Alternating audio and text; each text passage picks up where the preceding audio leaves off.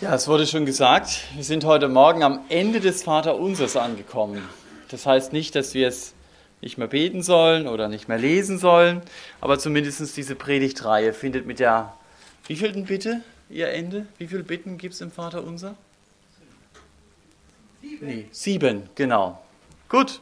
Sechste und siebte Bitte. Führe uns nicht in Versuchung und errette uns von dem Bösen. Wo steht's? Ja, welches Kapitel? Das ist schon mal gut. Weiß einer noch den Vers? 13.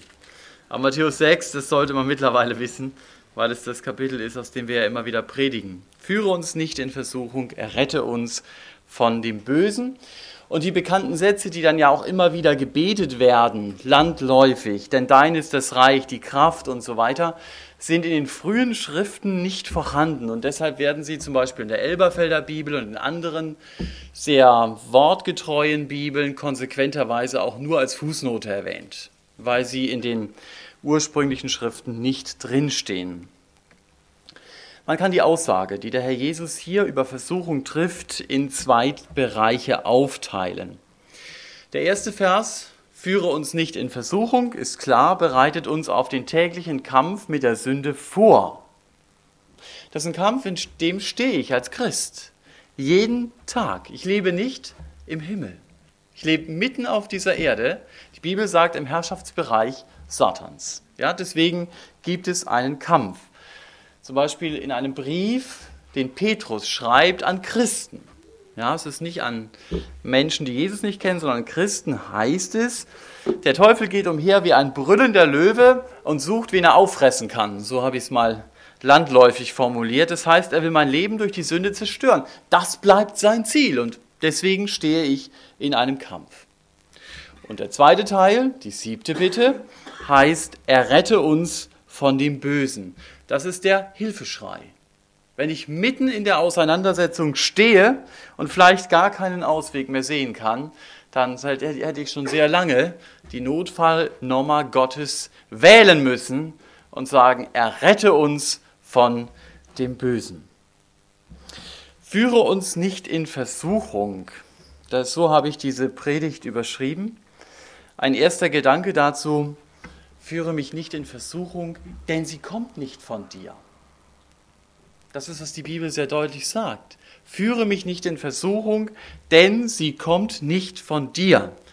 Ich möchte euch dazu lesen, parallel könnt ihr den Finger drin halten in Matthäus 6, Jakobus 1, Vers 13. Da sagt Jakobus, niemand sage, wenn er versucht wird, ich werde von Gott versucht, denn Gott kann nicht versucht werden vom Bösen, er selbst aber versucht niemand. Das ist eine prinzipielle Aussage, ganz grundsätzlicher Natur. Das heißt, Gott ist immun gegen jede Versuchung zum Bösen. Er wird nie etwas tun, was seinem Wesen widerspricht. Er ist durch und durch gut. Und das wird sich auch in Ewigkeit nicht ändern. Als ich es vorbereitet habe, fiel mir ein Beispiel ein. Es gibt so Bodenplatten, die man im Bad fließt oder so, wenn man die auseinanderbricht, dann sieht man, da oben ist Emaille und da wird nur eine andere Schicht verdeckt. Und es gibt andere, die sind durch und durch. Gott ist durch und durch gut. Es ist nichts Böses in ihm. Und das heißt, er wird mich niemals versuchen, ihm untreu zu werden. Er ist nicht hinterlistig und bietet mir zum Beispiel das Gift der Sünde an, nur um zu testen, ob ich es trinke. Und er hält mir nicht das Bestechungsgeld vor die Nase, um zu sehen, nimmt er es jetzt oder nimmt er es nicht. Versuchung kommt nicht aus Gott und von ihm, sie kommt aus einer ganz anderen Ecke. Jakobus sagt dazu weiter in Vers 14, ein jeder aber, dazu gehören wir, jeder von uns, jeder aber, wird versucht, wenn er von seiner eigenen Begierde fortgezogen und gelockt wird. Danach, wenn die Begierde empfangen hat, bringt sie Sünde hervor. Die Sünde aber, wenn sie vollendet ist, gebiert den Tod. Jakobus sagt, es ist also meine Begierde, meine eigene Begierde, die mich lockt. Um es mit einem Bild zu sagen, die lockt mich in das Magnetfeld der Sünde. Und wenn ich mich da hineinwage, irgendwann so als magnetischer Nagel, werde ich angezogen. Kann mich dagegen überhaupt nicht mehr wehren. Eigentlich weiß ich, es ist falsch, über andere abzulästern, aber dann ertappe ich mich, ich mache es trotzdem, weil es mir die Anerkennung meiner Arbeitskollegen bringt. Oder bei manchen Filmen kapiere ich noch, diesen Film wird sich der Herr Jesus nie ansehen oder diese Szene und trotzdem wende ich meine Augen nicht ab. Oder vielleicht kommt euch der Gedanke, wie ihr eurem Chef eins auswischen und ihn verletzen könnt, aber anstatt diesem Gedanken zu widerstehen, ladet ihr diesen Gedanken ein und freut euch schon jetzt auf das ärgerliche Gesicht eures Chefs. Das heißt konkret, die Begierde lockt mich und ich gehe auf das verführerische Flüstern ein. Wenn ich der Stimme der Lüge folge, dann wird aus den Gedanken eine Tat. Und die Tat ist dann Sünde. Das ist, was Jakobus hier sagt. Und die Sünde trennt mich von Gott. Das heißt, sie zerstört schon heute meine Beziehung zu Gott. Denn Tod heißt Trennung, Zerstörung. Die Sünde ist der einzige Grund, warum ich meine Ewigkeit in der Hölle getrennt von Gott verbringe. Die Bibel nennt es den ewigen Tod. Gott versucht also niemand. Das müssen wir im Hinterkopf haben, wenn wir diese Stelle lesen in Matthäus 6, Vers 13. Und trotzdem steht hier, führe uns nicht in Versuchung. Das ist eine Spannung. Wie habe ich denn das zu verstehen? Führt Gott mich trotzdem in Versuchung? Wir haben das ja schon gehört, man versucht einen Unterschied zu machen zwischen Versuchung und Anfechtung, indem man sagt, Versuchung will mich immer von Jesus wegziehen und sie kann deshalb schon oder schon deshalb nicht von Gott herkommen während Anfechtung zur Bewährung dient und die kann Gott durchaus zulassen. Und es ist ja tatsächlich so, so haben wir es auch schon in manchen Beispielen gehört, dass die Bibel durchaus beide Linien zeigt. Zum Beispiel bei Abraham. Gott prüft Abraham, so steht es dort auch. Er prüft ihn, ob er bereit ist, seinen Sohn für Gott zu töten. Er muss es dann nicht tun, aber diese Prüfung hilft Abraham, Gott noch tiefer zu vertrauen.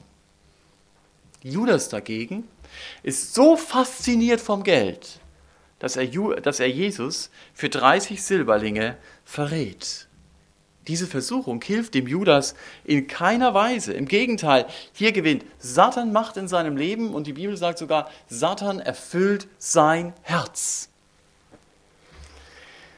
Deswegen hat die Unterscheidung zwischen Anfechtung und Versuchung durchaus ihre Berechtigung. Aber wer genau aufgepasst hat in, in der, im Rahmenprogramm, hat gehört, es ist ein und dasselbe Wort. Es gibt nicht zwei verschiedene Worte, sondern es gibt nur ein Wort. Manchmal übersetzt man dieses Wort einfach mit Anfechtung, aber man kann die Begriffe genauso gut austauschen. Und wenn ihr Bibeln in anderen Sprachen nehmt, dann werdet ihr sehen, da steht nur Versuchung. Natürlich in der jeweiligen Sprache, nicht in Deutsch. Aber so ist das Wort einfach übersetzt. Ich habe es mal nachgeschlagen in der englischen Bibel, da steht Temptations, egal in welcher Stelle. Und wir Deutschen wechseln immer zwischen Anfechtung und Versuchung, aber das ist eine interpretierende Übersetzung. Dessen müssen wir uns bewusst sein. Es ist keine Übersetzung, die sich auf das Wort als solches stützt. Das gilt übrigens auch für neue Übersetzungen oder neuere Übersetzungen. Klingt sehr gut. Wenn ich Matthäus 6, Vers 13 übersetze mit Lass nicht zu, dass wir in der Versuchung nachgeben. Problem ist nur, es steht dort wirklich, führe uns nicht in Versuchung. Das ist der Text, der dort steht. Ich soll also beten, führe mich nicht in Versuchung, sagt der Herr Jesus. Und der Jakobus sagt, freu dich über Versuchung. Was denn jetzt? Also ihr merkt, da ist eine Spannung in diesem Text drin. Der Jesus kann unmöglich gemeint haben, gehe jeder Versuchung aus dem Weg. Bete dafür, dass du nie Versuchung erlebst. Das ist so, als wenn jemand sagt, du, ich wünsche dir, dass du deine Fahrschule theoretisch gut bestehst, aber ich bete dafür, dass du keine Fahrstunde und das Gelernte auch an, keine Fahrstunde machen musst und dass du das Gelernte auch anwenden musst. Das will ja niemand machen. Mir für mich bleibt eine Spannung in diesem Text und ich persönlich glaube, dass der Herr Jesus hier Versuchungen im Blick hat, die das Fundament meines Glaubens zum Einstürzen bringen. Übertragen heißt es, ich bete dafür, dass ich in meiner Fahrpraxis in keine lebensbedrohliche Situation komme. Ein paar Verse vor dem Vater unser in Matthäus 6, das haben wir auch schon gehört, finden wir logischerweise von der Reihenfolge das vierte Kapitel. Und was steht im vierten Kapitel? Reinhard hat es gesagt. Genau, das ist die Versuchung des Herrn Jesus. Und in dieser Versuchung ist es so, dass er vom Geist in die Wüste geführt wird. So steht es da wortwörtlich drin, um von dem Teufel versucht zu werden. Also hier führt Gott tatsächlich in Versuchung und der Herr Jesus steht dem lebendigen Teufel gegenüber. Der Fürst des Lebens steht dem Fürst des Todes gegenüber, Auge in Auge, dort in der Wüste.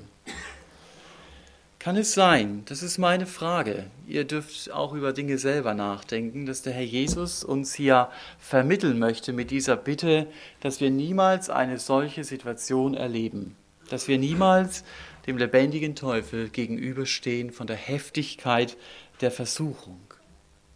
Mir fiel das Wort an die Gemeinde in Philadelphia ein, wo der Jesus sagt, weil du das Wort vom Harren auf mich bewahrt hast. Das heißt, du hast aktiv auf mich gewartet.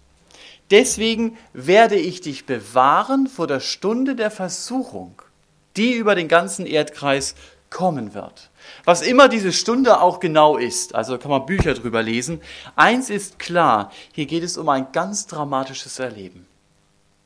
Und davor bewahrt der Herr Jesus seine Gemeinde. Es scheint eine Erhörung der Bitte zu sein, führe uns nicht in Versuchung. Ich habe schon gesagt, für mich persönlich bleibt eine Spannung zwischen Matthäus 6 und Jakobus 1. Aber was mir weiterhilft, ist einfach der gesamtbiblische Kontext und der bestätigt die Aussage, die wir gelesen haben im Jakobusbrief. Gott kann nicht zum Bösen versuchen. Er kann aber zulassen, dass der Teufel mich aufs Korn nimmt. Ein gutes Beispiel dafür ist natürlich ein Mann der Bibel im Alten Testament. Hiob, klar. Ich weiß, ich erzähle euch hier nichts Neues heute Morgen. Gott erlaubt dem Teufel, Hiob zu versuchen. Aber das ganze Buch Hiob macht deutlich, dass während der Versuchung Gott seine Augen auf der Uhr hält und seine Finger am Temperaturregler dass Hiob durch diese Versuchung hindurchkommt. Paulus drückt es aus, wenn ihr es mitschreiben wollt, in 1. Korinther 10, Vers 13. Er sagt, Gott ist treu, der euch, der nicht zulassen wird, dass ihr über euer Vermögen versucht werdet, sondern mit der Versuchung auch den Ausgang schaffen wird, sodass ihr sie ertragen könnt. Das heißt, Gott regelt die Versuchung ab, wenn ich es einfach mal technisch sage. Jetzt ist Schluss. Da weiß von vornherein, wie viel ich tragen kann. Und deswegen gibt mir Versuchung von Gott her einen Sinn. Sie gibt mir mein, die Gelegenheit, mein theoretisches Wissen im Alltag anzuwenden. Und deshalb muss ich Versuchung nicht so negativ sehen. Auch wenn ich drinstehe und es gar nicht einfach ist, manches zu überwinden. Gerade in der Versuchung erlebe ich tatsächlich Gott gibt mir die Kraft, zur Sünde Nein zu sagen und zu seinem Willen Ja zu sagen. Da erlebe ich zum Beispiel, wie der Kollege mich mobbt und ich ihm trotzdem freundlich begegnen kann, auch wenn es in mir kämpft. Ich sage, Herr, das will ich, die Kraft gibst du mir. Oder ich erlebe, wie ich zu einem unmoralischen Angebot Nein sagen kann, auch wenn ich mir selbst innerlich den Vogel zeige und sage, wie kannst du nur so dumm sein, dir das durch die Lappen gehen zu lassen? Erst durch Versuchung wird deutlich, ob ich Gottes Willen für mein Leben wirklich kapiert habe und ob ich ihn tue. Oder ob es nur Theorie in meinem Kopf ist. Reden kann ich viel. Aber in der Praxis wird deutlich, ob ich Gottes Wort wirklich ernst nehme. Ob ich wirklich verstanden habe, ich bin tatsächlich in der Lage, Gottes Willen zu tun. Er gibt mir die Kraft dazu. Gott selbst versucht nicht. Aber eins weiß ich. Jede Versuchung, die mein Leben trifft, die musste an ihm vorbei. Die trägt sein Siegel, dass er es abgezeichnet hat und sie soll dazu dienen, dass ich in der Beziehung zu ihm wachse. Das ist wie bei einem Sturm. Gut, manche Bäume haben den letzten Sturm, den wir erlebt haben, nicht unbedingt überlebt. Aber es gibt auch einen Sturm, der ständig an Bäume stößt und Bäume animiert, ganz tief in der Erde ihre Wurzeln dann zu haben, um diesem Sturm standhalten zu können. Es ist anders, ob ein Baum in der Mitte eines Klosters groß wird, ja, im Atrium, oder mitten irgendwo im Wald, wo der Wind um die Krone pfeift.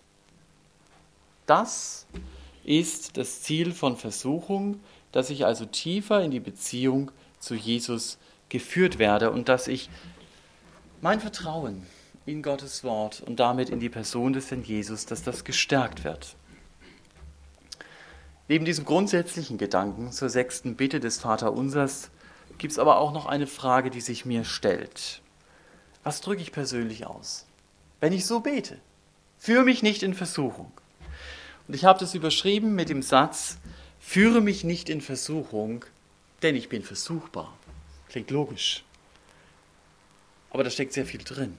Führ mich nicht in Versuchung, denn ich bin versuchbar. Wer das betet, führ mich nicht in Versuchung, der kennt sein eigenes Herz. Wenn ich so bete, weiß ich, ich bin versuchbar und dann lege ich für mich selbst die Hand nicht ins Feuer. Ich weiß um Bereiche in meinem Leben, da gibt es vielleicht Panzertüren zwischen der Sünde und mir. Also da geht es um Handlungen und Einstellungen, die kein Problem für mich sind. Aber selbst wenn das so ist, kann ich nur sagen, Achtung, auch hier muss ich vorsichtig sein. Ich bin nicht der Erste, der denkt, es ist kein Problem für mich und dann erwischt es mich eiskalt. Ist immer schlecht, sich in Sicherheit zu wiegen. Der Schuss kann nach hinten losgehen. Aber es gibt Bereiche, von denen ich weiß, hier hängt zwischen der Sünde und mir nur ein Tuch, nicht mal eine Tür. Und wenn ich hier nicht wachsam bin, dann wird diese sündige Haltung oder diese sündige Handlung sofort zur Tat in meinem Leben. Es geht ruckzuck. Und es ist gut, dass ich das weiß dass ich mir Gedanken darüber mache, kennst du diese Bereiche in deinem Leben? Wo zwischen der Sünde und dir nur ein Tuch hängt. Und du weißt, ich bin so schnell da drin. Sag's nochmal, ich finde es ganz wichtig, dass ich das weiß und dass ich mir darüber Gedanken mache und den Herrn bitte, zeig mir das. Es ist ganz wichtig, dass ich meine schwachen Seiten kenne und zu ihnen stehe. Die Bibel spricht in 1. Johannes 2, Vers 15 bis 16 drei große Bereiche an. Und die möchte ich euch lesen. 1. Johannes 2, Vers 15 und 16. Da heißt es, Liebt nicht die Welt, noch was in der Welt ist. Wenn jemand die Welt liebt, ist die Liebe des Vaters nicht in ihm. Denn alles, was in der Welt ist, dann kommen die Bereiche. Die Begierde des Fleisches, die Begierde der Augen und der Hochmut des Lebens ist nicht vom Vater, sondern von der Welt. Also die drei großen Bereiche Fleischeslust, Augenlust, Hochmut des Lebens. Es begegnet uns in der Bibel immer wieder. Auf den ersten Seiten wurde Eva bereits schon so versucht. Eva sah. Was ist das? Die Augenlust, genau dann will sie von dieser Frucht schmecken, sich die Frucht auf der Zunge zergehen lassen. Was ist das? Ja, das körperliche Begierde. Und dann ist sie fasziniert von dem lügenhaften Angebot, du wirst sein wie Gott. Da wird sie gleich ein bisschen größer. Was ist das? Genau, Hochmut des Lebens. Wir begegnen genau dem gleichen auch in Matthäus 4. Der Jesus hatte Hunger. Mach die Steine zu Brot. Ja? Körperliche Begierde. Dann zeigt der Satan dem Herrn Jesus alle Reiche der Welt. Guck mal, das gehört alles mir. Kannst du alles haben. Ja, Augenlos, das will ich haben. Und dann sagt er zum Herrn Jesus, weißt du was? Mach doch ein Showwunder. Werf dich doch da runter und dann werden die Engel kommen und sie werden dich fangen und vielleicht stehst du morgen in der Zeitung. Übertrag ich es mal. Hochmut des Lebens. Und auch bei uns bewegt sich vieles, was Versuchung heißt, in diesen drei Bereichen. Körperliche Begierde. Ich versuche vielleicht erst meinen Körper zu beherrschen, indem ich nicht esse und Macht über meine Gedanken habe. Die anderen sind schwach, die müssen essen, ich bin nicht schwach, ich muss nicht essen und irgendwann bin ich dann Sklave meiner Gedanken und kann gar nicht anders mehr. Es ist möglichst wenig zu essen oder alles wieder auszuspucken. Die andere Variante ist, ich verarbeite meine Probleme, indem ich esse und werde immer runder. Körperliche Begierde hat ganz, ganz viel mit Sucht zu tun. Ob die nun Alkohol heißt, ob die Sexualität heißt, ob die Nikotin heißt. Aber die gute Nachricht ist, Jesus macht frei. Das ist die gute Nachricht. Die muss nicht stehen bleiben, dass es Sucht gibt, sondern es gibt Freiheit. Aber der erste Schritt ist, dass ich zu Jesus komme, dass ich ehrlich werde vor ihm.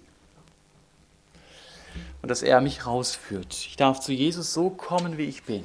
Nimmt mich so an, aber will mich verändern. Das ist die wirklich gute Nachricht. Aber erst wenn ich zugebe und sage, Herr, hier hänge ich wirklich fest. Ich brauche deine Hilfe. Zweiter Bereich ist Augenlust. Das heißt im Grunde genommen nur, ich bin gierig nach dem, was ich sehe. Und könnt ihr alles einsetzen. Geld, Kleidung, Autos, Kinderwagen, Staubsauger, was immer.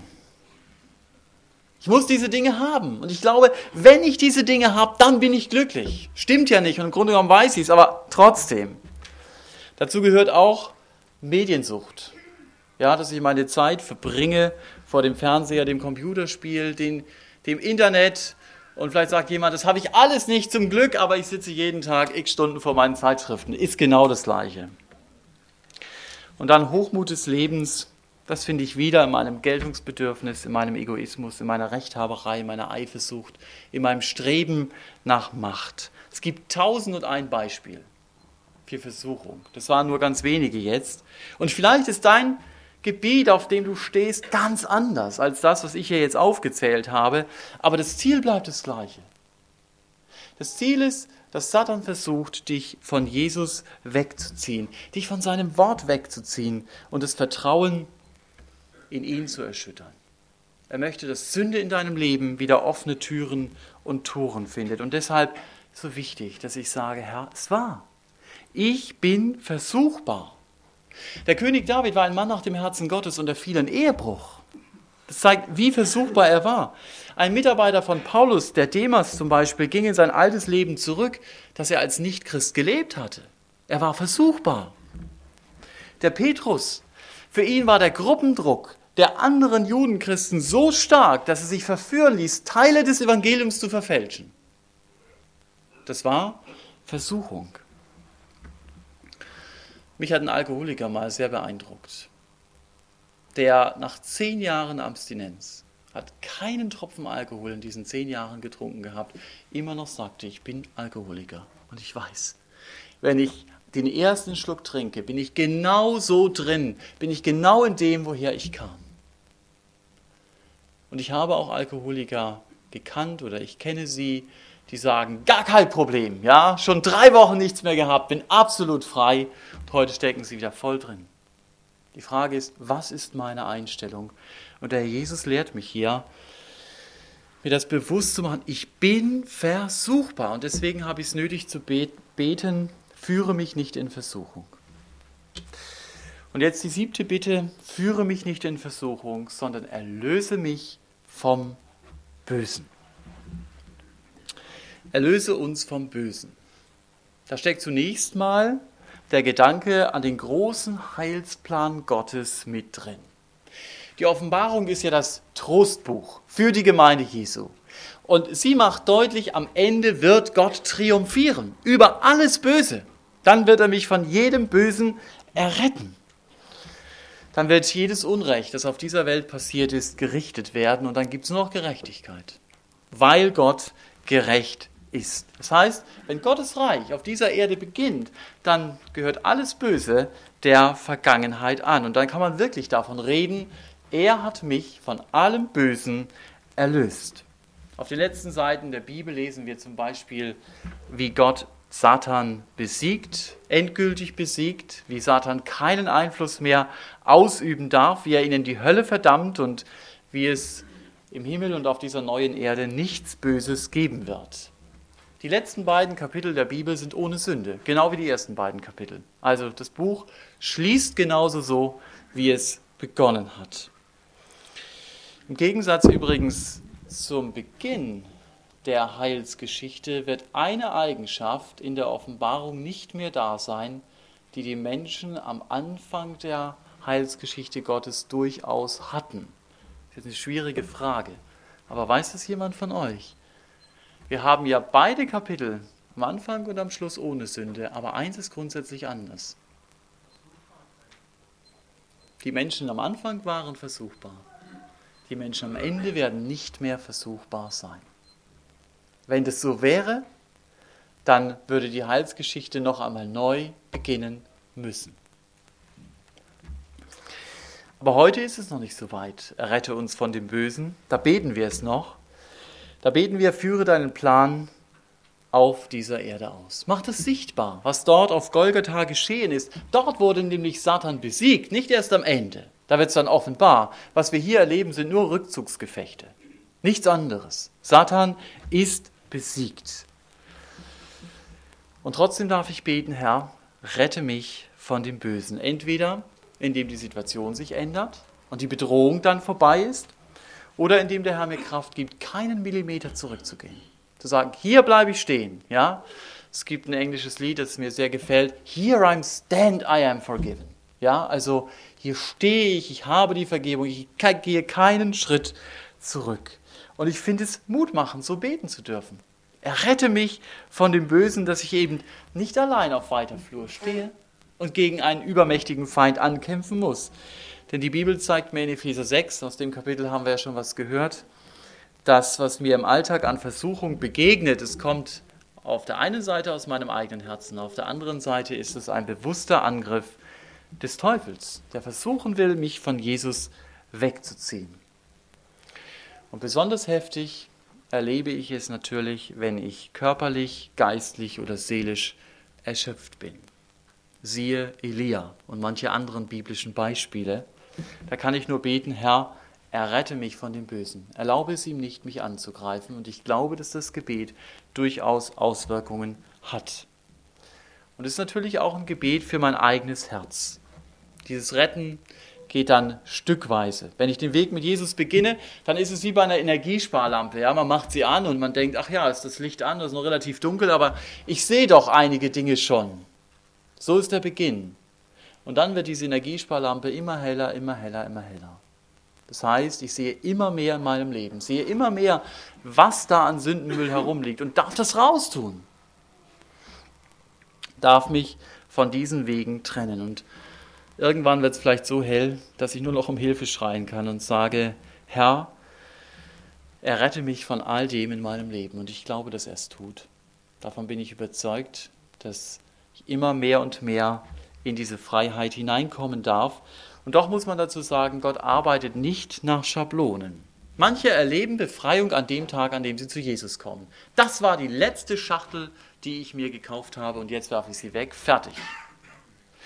Für andere ist es so, dass es ein tägliches Kampffeld ist, in dem man drinsteht. Manche werden nicht mehr vom Zorn bestimmt, als sie Jesus kennenlernen. Andere sind 30 Jahre mit Jesus vielleicht unterwegs und brodeln immer noch wie der Vesuv.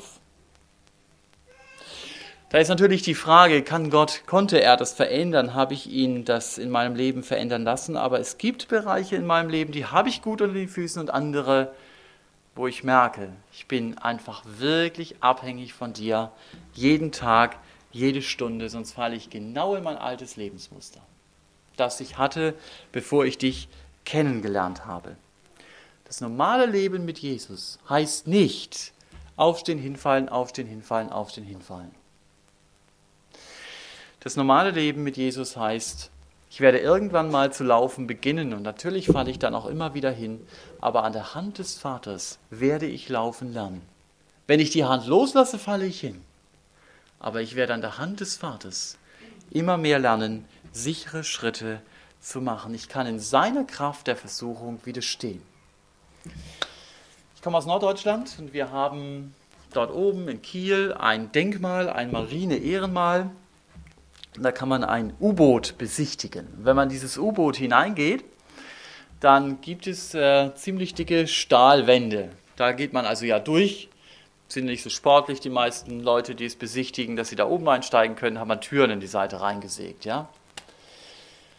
Es hat eben diese Stahlwände.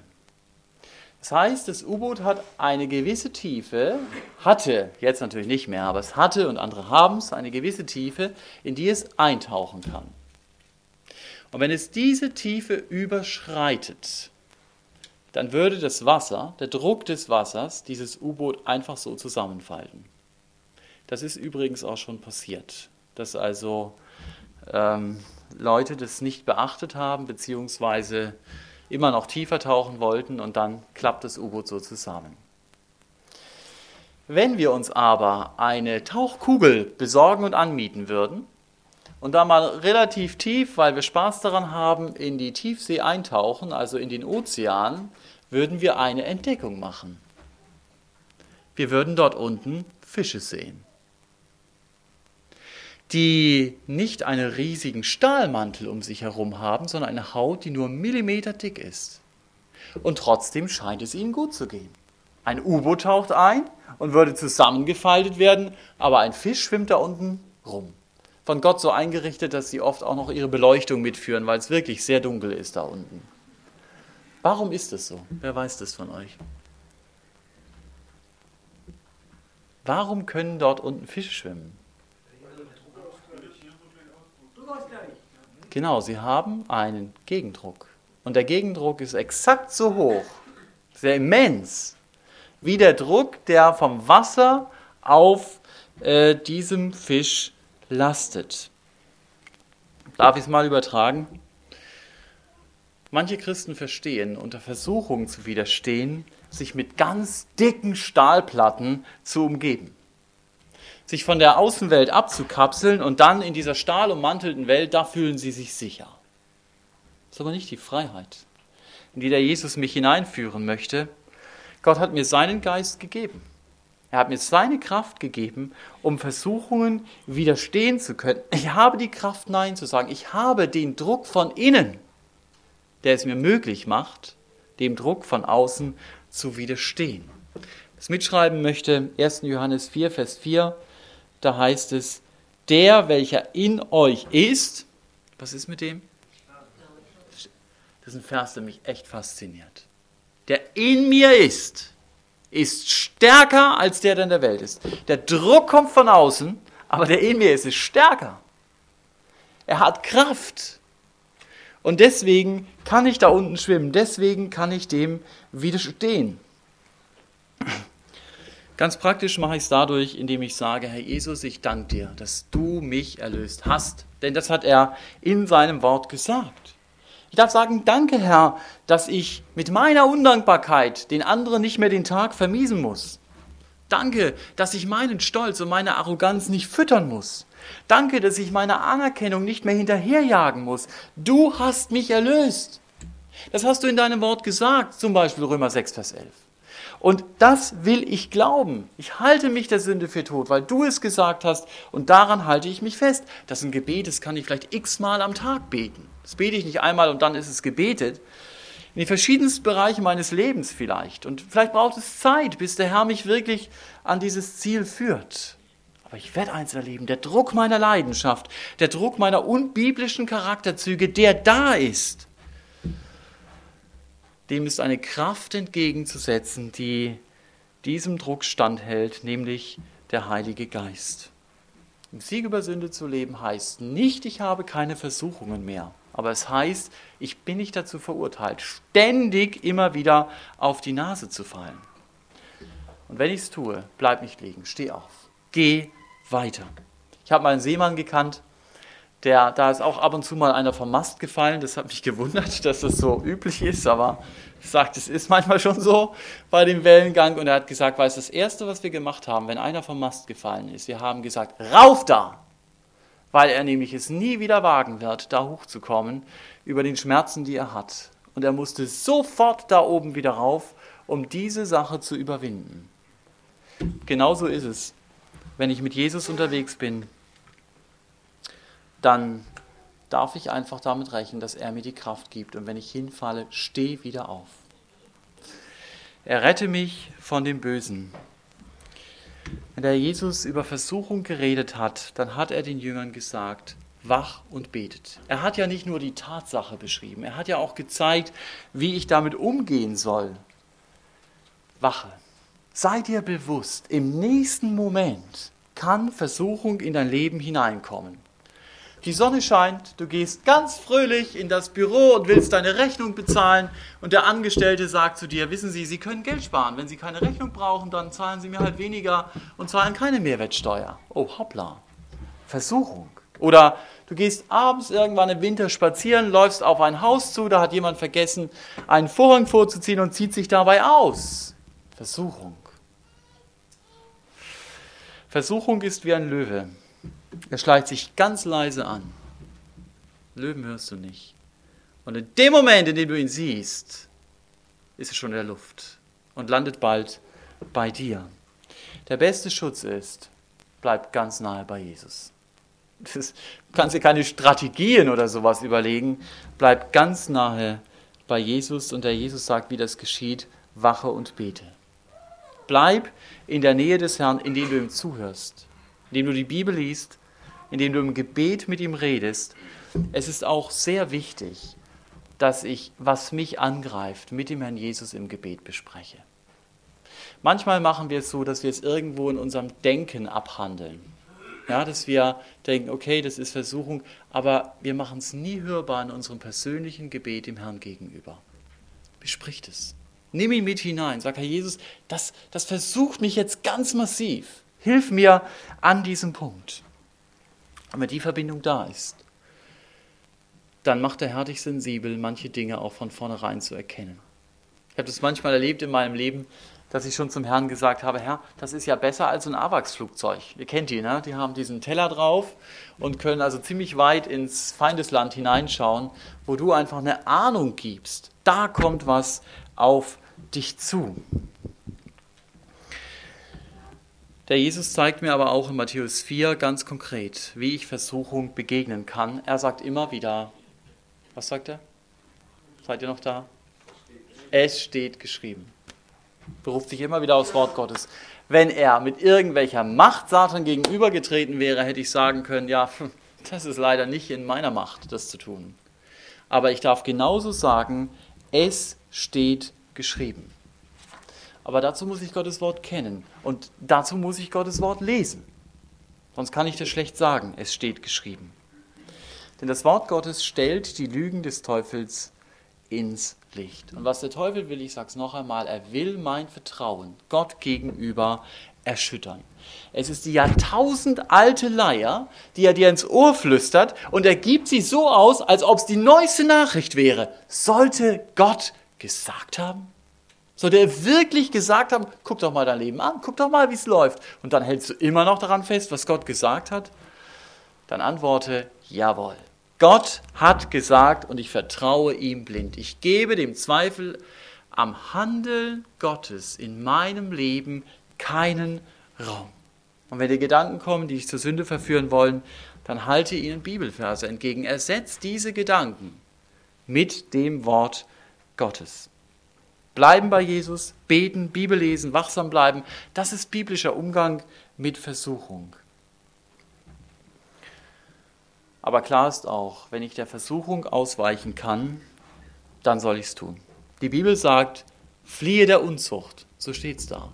Nicht widerstehe der Unzucht, sondern fliehe. Genau das gleiche gilt für den Götzendienst. Nicht widerstehe dem Götzendienst, sondern fliehe. Gib Gas. Hau ab.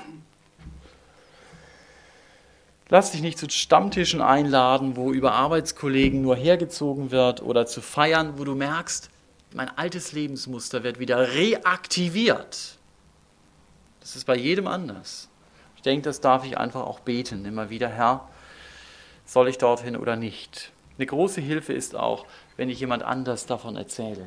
Sage, guck mal, so sieht es aus in meinem Leben. Also nicht an die Pinnwand der Gemeinde hänge, aber eine vertraute Person, es ihr zu erzählen und zu sagen, das ist meine Not. und wir wollen füreinander beten. Kann der andere mich immer wieder fragen, so sag mal, wie geht's dir denn auf diesem Gebiet? Hast du jemanden, mit dem du über deine schwachen Seiten reden kannst? Oder bleibst du für dich? Ich finde es gefährlich, für sich selbst zu bleiben. Und wenn ich in Versuchung gefallen bin, mach's wie David. Er steht sofort wieder auf, er bekennt seine Sünde und sein Verhältnis zu Gott ist in Ordnung. Aber eins darfst du auch noch machen, dass du daraus lernst. Und mal drüber nachdenkst, warum bin ich denn gefallen? Es gibt Bereiche in meinem Leben, da kenne ich mittlerweile dann die Konstellation, die nötig ist, um daraus eine ziemlich schwierige Versuchung für mich zu machen. Dann vermeide diese Konstellation. Wir sollten aus Fehlern lernen. Also es ging bei dieser letzten Bitte um, führe uns nicht in Versuchung, sondern erlöse uns von dem Bösen. Das ist eine Bitte um Bewahrung vor der Sünde, aber, und ich wünsche mir, dass ihr das mitnehmt, es ist ein Gebet voller Zuversicht. Deswegen hat der Jesus es uns deutlich gemacht, der Herr ist dabei, mich von dem Bösen in meinem Leben zu erretten. Und es kommt der Tag, an dem er über alles Böse, was es in dieser Welt gibt, triumphieren wird. Und ich bin dabei, als jemand, der gerecht gesprochen ist und in dessen Leben dann auch nichts Böses mehr zu finden sein wird. Und auf diesen Tag freue ich mich. Echt. Amen. Ich möchte noch beten. Herr, ich möchte dir so Danke sagen, auch dass du selbst uns beten lehrst und dass du auch heute uns deutlich gemacht hast, führe uns nicht in Versuchung ist etwas, was uns wirklich ganz tief auch betrifft, weil wir alle versuchbar sind, Herr, weil es in unserem Leben immer Bereiche geben wird, wo der Unterschied zwischen einem Leben mit dir und einem Leben ohne dich hauchdünn ist. Ich möchte dich beten, hilf du uns, immer wieder die Entscheidung für dich zu treffen. Und Herr, wir wollen es auch wirklich so beten, dass du ja gesagt hast, du wirst uns nicht über Vermögen versuchen lassen, das wollen wir in Anspruch nehmen und Herr, du kannst es wirklich schenken, dass wir dir treu bleiben. Denn das ist ja, was hinter diesem Gedanken einfach steht. Herr, gib du uns ein treues Herz, ein treues Leben, einen treuen Alltag, auch in der Woche, die vor uns liegt. Amen.